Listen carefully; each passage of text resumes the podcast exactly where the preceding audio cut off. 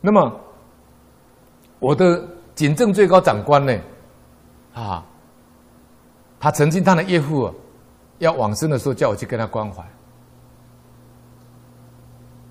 那么在我们台北的一个大医院里面，他长官打电话给我，哎呀呀，呃，洪柏林啊，那么你去某某医院呐，去关怀我岳父啊。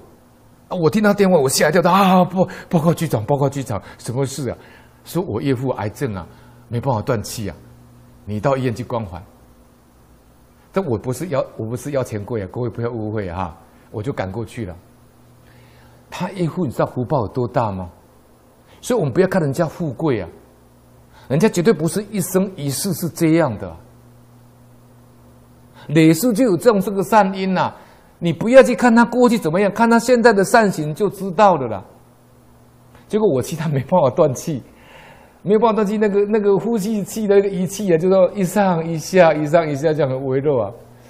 我记得跟他说话说了很久，安慰他，希望他断，希望他顺利的守报啊。哎，奇怪。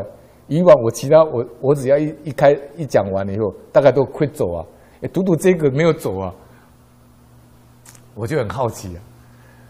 我每次去跟王子说，我都会跟地藏菩萨讲，地藏菩萨阿弥陀佛，你要帮助我啊，哈，啊啊我我啊，佛菩萨，我帮你说法给安慰他。结果说了半天没有舍报断气。是怎么回事呢？我就跑出去医院的门口，跑出去病房，我就跟他你哦，因为我们的长官没有去嘛，我们长官派他妹妹去嘛，那他妹妹就在旁边跟他，我说你爸爸一定有一件事情放不下来，你再想看看什么事情？他想了半天，再想想想想想想啊，有了，有什么事？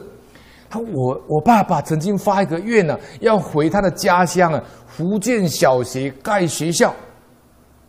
好，我就教他了。我说：“你跟爸爸讲，说爸爸，你放心的走，跟阿弥陀佛去极乐世界。哈啊，你这个善愿呢，你这个盖福建这个小学呢，我会帮你盖好，你安心的走，你放心，我一定盖的。”讲完不到三分钟，他爸爸就断气了。他爸爸一定说：“对啦，这个孝顺的你哦，我就是这一条还放不下，你就告你帮我，你看这个人也是没有牵挂。”人家说放不下太太、妻子、儿女，放不下家产，放不下钱。他说放不下这个善念，好事啊，好事啊，我们要学习啊。你知道他福报有多大吗？他从大陆到台湾来，早期到到台湾来，因为程度还蛮高，在大陆念大学。啊，一九四九年的时候，那时候台湾还很穷。他是前世有这个善因，那所以这个有这个福报啊，所以那时候他因为英文不错，在大陆有念大学，英文底子好。早期四五十年前，台湾的英文好的不多啊，他就到这个，到这个那时候美金呐、啊，有有协防台湾呐、啊，那时候有美国有派军队到台湾的协防，他就跟着那个美军呐、美军就就把他提拔做生意啊，做什么呢？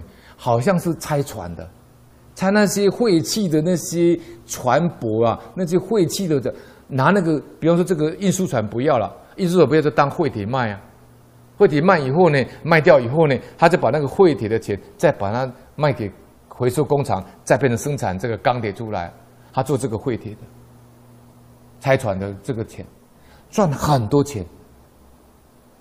后来因为他有跟美国有来往关系，所以他就常到美国去。在美国加州了，开一家美国加州最大的洗衣染整工厂，做衣服的。所以我刚才讲过啊，福报是没有脚的啊，福报要跟你才有用啊。所以这个这个，我这个长官这个呢，这个这个广树，这也是广树修的一种呢。那我也是很赞叹的。你看他最后临终最后的遗言交代，就是因为他想去盖这个学校。